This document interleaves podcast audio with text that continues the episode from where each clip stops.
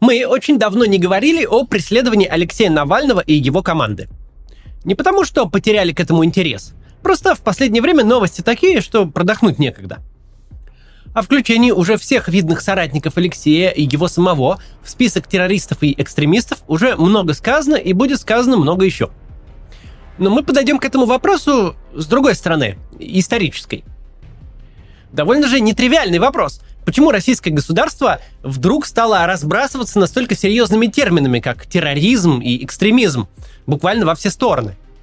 Ну да, оппонентов своих оно не любит, и уголовные дела им придумывает часто. Но стоит ли настолько девальвировать столь существенные понятия? Ведь, может, для таких вещей есть одно и единственное правильное применение. Вот на этом месте и приходит история. В августе 99 года молодой и неизвестный широкой публике Владимир Путин – внезапно возглавил Россию. В последний день того же года он становится исполняющим обязанности президента, а в марте 2000-го выигрывает президентские выборы, чтобы возглавить Россию на многие годы вперед. Если вы застали то время, то должны помнить, что настроения в обществе были совсем не такими, как сейчас. Путин действительно был популярен. Мы знаем из исследований Сергея Шпилькина, что ему на выборах э, тех подбросили голоса. Кстати, впервые в российской истории это случилось именно тогда, в 2000 году. Но и без этого Путин побеждал в первом туре. Конкурентов у Путина объективно не было. Единственный, кто мог бы с ним побороться, бывший премьер-министр Евгений Примаков, на выборы не пошел. За счет чего же непубличный до той поры Путин так стремительно набрал популярность? Понятно, что в его распоряжении был главный информационный ресурс – Первый канал, который тогда принадлежал олигарху Борису Березовскому, а Березовский выступал за Путина. Но одного информационного ресурса недостаточно – нужен еще и продукт, который через этот ресурс продается. Таким продуктом был Владимир Путин. На его этикетке были написаны три главные характеристики, которые очень понравились тогда гражданам России. Во-первых, Путин был молод. На момент назначения главой правительства ему было 47 лет. Но главное даже не молодость сама по себе, а физическое состояние. Борис Ельцин, находившийся тогда в том же возрасте, в котором сейчас находится Путин, к концу 90-х в больницах проводил чуть ли не больше времени, чем на рабочем месте. А его пресс-секретарь был вынужден рассказывать про крепкое рукопожатие, означавшее, что все в стране типа под контролем. Для Бориса Ельцина событием было подняться по лестнице, а Владимир Путин кидал через бедро соперников на татами. Но дело не только в том, как он выглядел и в какой был физической форме. Путин, и это во-вторых, отлично говорил по-русски. Практически у всех предшествующих правителей России и СССР с устной речью были большие проблемы. Путин же выступал с трибун, раздавал интервью, встречался с людьми и говорил на нормальном русском языке, и чаще всего даже без бумажки. Эти два пункта давали отличную возможность показывать Путина по телевидению в режиме 24 на 7. Руководитель государства перемещается не из Барвихи в ЦКБ и обратно, а ездит по всей стране и встречается с людьми. Это был уже огромный успех для России конца 90-х. Путин мог рассуждать о чем угодно, хоть о выращивании картофеля в Заполярье. Сами по себе э, э, картинка и звук выгодно смотрелись на фоне предшественника и приносили ему голоса. Но в-третьих, было еще и сущностное наполнение этих выступлений. Приход Путина совпал по времени с началом Второй Чеченской войны.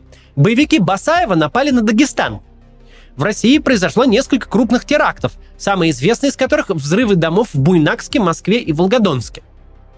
Вопрос терроризма был самым больным для российского общества тех лет.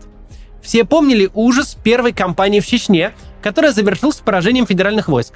Все помнили захват больницы в Буденовске, после которого боевикам все того же Басаева удалось безнаказанно уйти в Чечню и другие крупные теракты. Главное ощущение по отношению к терроризму в конце 90-х – это бессилие – Буквально ни одного успешного кейса противостояния боевикам не существовало. Всякий раз, когда они совершали более-менее серьезную вылазку, она у них получалась. И вот Путин занимает премьерское кресло с невероятно жесткой для того времени риторикой – мочить террористов в сортире. Это было ровно то, что все хотели тогда услышать. Здесь прорвемся на рекламу сейчас. IT вот уже много лет остается в списке самых привлекательных специальностей. И это неудивительно. Там одни из самых высоких зарплат, выше разве что в нефтянке, широкие возможности для развития, при желании с такой профессией легко можно уехать за границу. А можно работать удаленно и путешествовать по всему миру. Однако у этой сферы по-прежнему такая репутация, что, дескать, это очень сложно, надо долго учиться и вообще не каждый сможет. В этом есть доля правды, но IT понятие очень широкое. И есть в нем направление с очень низким порогом входа, зато с огромными перспективами. Например, no-code – способ разработки IT-продуктов, не требующий знаний языков программирования. Можно создавать аналоги популярных маркетплейсов, образовательных платформ, сервисов доставки, вроде Tinder, Озона Airbnb, не написав вообще ни строчки кода. Звучит интересно? Приходите на вебинар «Как создавать сайты и мобильные приложения без кода и зарабатывать на этом, чтобы узнать больше». Проводит его школа Codebreakers, а ведет вебинар Анна Радзиевская, ноу-кодер и бывший продуктовый менеджер Яндекса и Клина – После Яндекса Анна работала в Сан-Франциско, запускала там стартапы.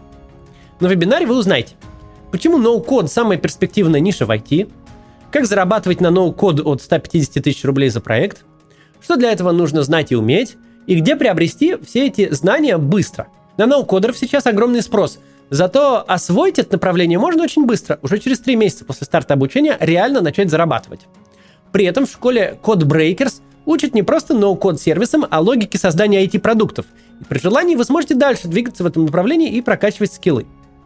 Вебинар бесплатный, так что если даже не уверены, все равно можете записаться. Ссылка будет в описании.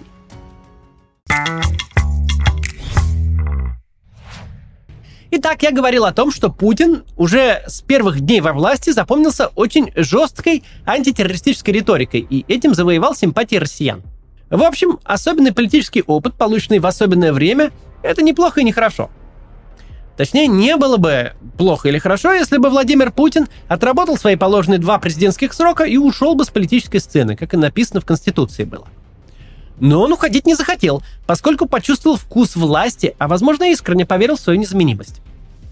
Проблема, однако, заключается в том, что даже 22 года спустя Путин пытается строить свою популярность именно на этих трех пунктах.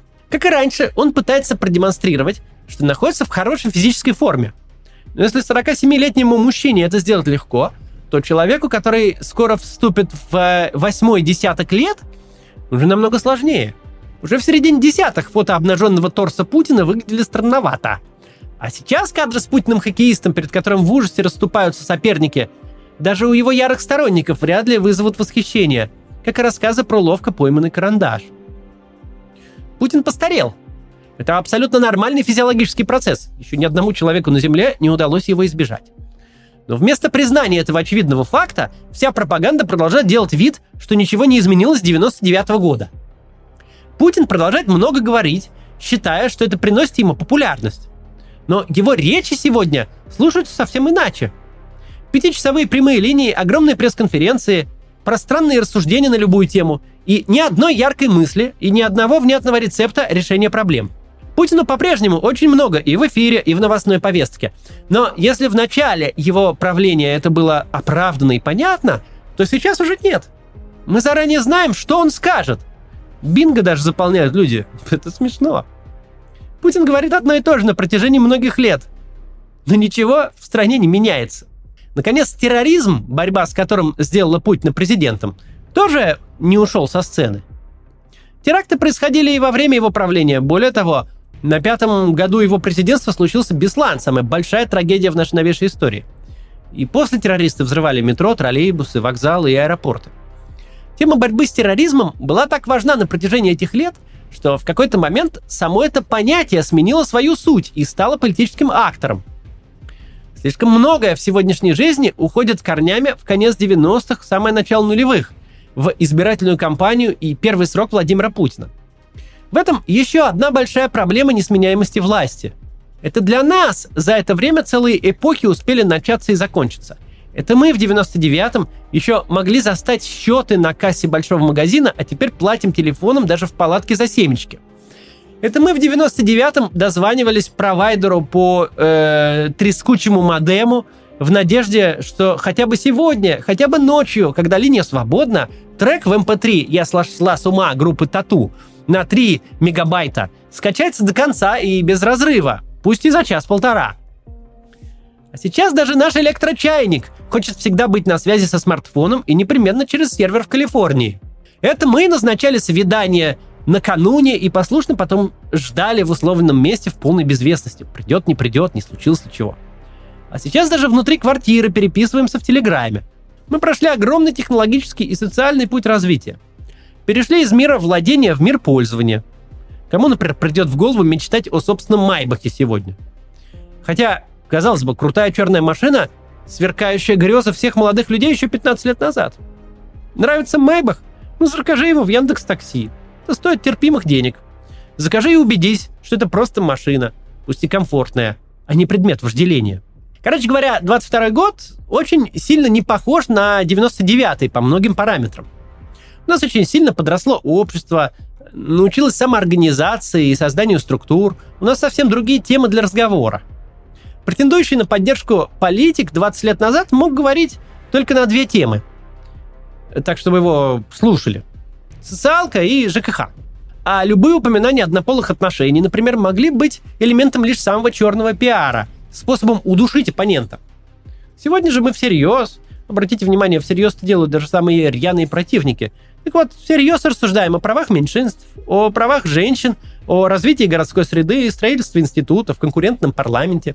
И на все это находим не только аудиторию, но и избирателей. Хотя любой политтехнолог 20 лет назад поднял бы нас на смех. Говорить надо о пенсиях и платежках за ЖКХ, за газ. Какие еще там права? Тем временем Владимир Путин все эти годы живет в совершенно ином мире. Его среда обитания, его быт, окружение, темы для разговоров остались именно там, 20 с лишним лет назад. Вся его реальность застыла в той точке, в какой когда-то принесла ему электоральный успех. Он по существу все время и общается с тем самым избирателем, который существовал в 99 году. Легендарным стало технологическое невежество Путина, которым он почему-то почти гордится – Хотя из этого буквально следует, что стань завтра Путин вдруг обычным гражданином, то ни коммуналку нормально заплатить, ни ковидные ограничения он соблюдать просто не смог бы. Ни госуслуги с QR-кодом, ни онлайн-банк скачать ему просто не по силам, да и некуда. То есть наш президент не соответствует тем минимальным техническим требованиям, которые само российское государство под его руководством предъявляет каждому гражданину, чтобы тот просто мог функционировать в повседневном режиме. Но Технологическая отсталость – это то, что на поверхности, что видно. Владимир Путин законсервировал себя в конце 20 века, но гораздо важнее, что он туда же тянет и страну. Если борьба с э, терроризмом и экстремизмом хорошо продавалась в 99-м, то почему она должна хуже продаваться сегодня, думает он? Потому что время другое и вызовы другие. До нас – да, но не для политика 20-летней давности, который до сих пор у власти – не для того образа мысли, который он транслирует по всей вертикали. Да, Навального и его соратников, судя по всему, внесли в список именно как экстремистов за связь с признанным экстремистским ФБК. Никто их именно террористами не объявлял. Но с другой стороны, и нет сомнений, что сделано это сознательно. Нет никаких разных списков, список террористов и экстремистов на сайте Росфинмониторинга. Есть только один. И знаете, как звучит URL этого раздела на сайте ведомства? Terrorist Catalog Portal Act. Для рядового гражданина, проживающего в РФ, включение в такой список – это фактически гражданская казнь, то есть лишение гражданских прав. Его никогда не возьмет на работу ни одна серьезная организация, э, развернет службу безопасности просто и все. Ни один банк не откроет ему счет, а если счет уже открыт, заблокирует перевод на него. Есть вполне формальные и очень жесткие финансовые ограничения. Он не сможет снимать более 10 тысяч рублей ежемесячно, что даже ниже прожиточного минимума. Но с точки зрения и самого Алексея Навального, который находится в колонии, и ведущих членов его команды, которые находятся за рубежом, это не влечет серьезных дополнительных издержек. Их счета в России и без того наглухо заблокированы. При существующем строе они уже точно не смогут вернуться. После ареста Лилии Чанышевой и вовсе все более или менее заметные в структуре Навального люди уехали из России. С этой точки зрения, все дальнейшее экстремистское преследование может иметь только одну цель – пропагандистскую и идеологическую. Можно сколько угодно называть Навального мошенником, э, укравшим весь лес и всю косметику, но это слишком слабый публичный аргумент даже для тех, кто затеял все это дело. Попытка в дополнение к сроку лишить Навального и репутации была. Это было ветеранское дело. Но подготовлено оно было в такой спешке и проведено настолько бестолково, что ныне о нем никто и не вспоминает. Но как же решить-то все-таки эту задачу, чтобы Навальному перестали наконец доверять? Так вот, если вы все еще мыслите реалиями 99 -го года, то клеймо экстремиста, который в одном списке с террористами, сразу же, по вашему мнению, должно настолько стигматизировать самого Навального и его соратников, что они будут полностью выключены из российской общественно-политической жизни. Наконец-то будет решена главная проблема. Как сделать так, чтобы осужденный типа преступник, содержащийся в колонии, одним своим именем над списком кандидатов не оказывал такого огромного влияния на российскую политику? чтобы не приходилось всерьез давить на крупнейшие технологические корпорации и требовать убрать этот список подальше от глаз граждан. Ведь это нонсенс, если задуматься. Физически Навальный в тюрьме, у него нет доступа к избирателю, телевизору, даже к интернету. Но фактически он глава второй по влиятельности политической силы в стране, на подавление которой работают все остальные. Что авторы такой концепции, как всегда, не учитывают. Для них не было никаких 22 лет, а 22 года тем временем прошли. За это время общество и темы дискуссий совершенно изменились. Навальный несет политическую угрозу силой своего авторитета. Формальный титул «экстремист» во-первых, уже совсем не так пугает, а во-вторых, в случае с Навальным ничего не меняет ни для противников, ни для сторонников. Все все понимают. Если бы не общий трагизм ситуации, реальные люди реально страдают. Не нужно это преуменьшать. Но если бы не общий трагизм, было бы даже занятно наблюдать за тем, как застрявшие в ушедшей эпохе политики пытаются впечатлить граждан и не понимают, почему те не впечатляются тем, чем так явно впечатлялись раньше. Вот так. До завтра.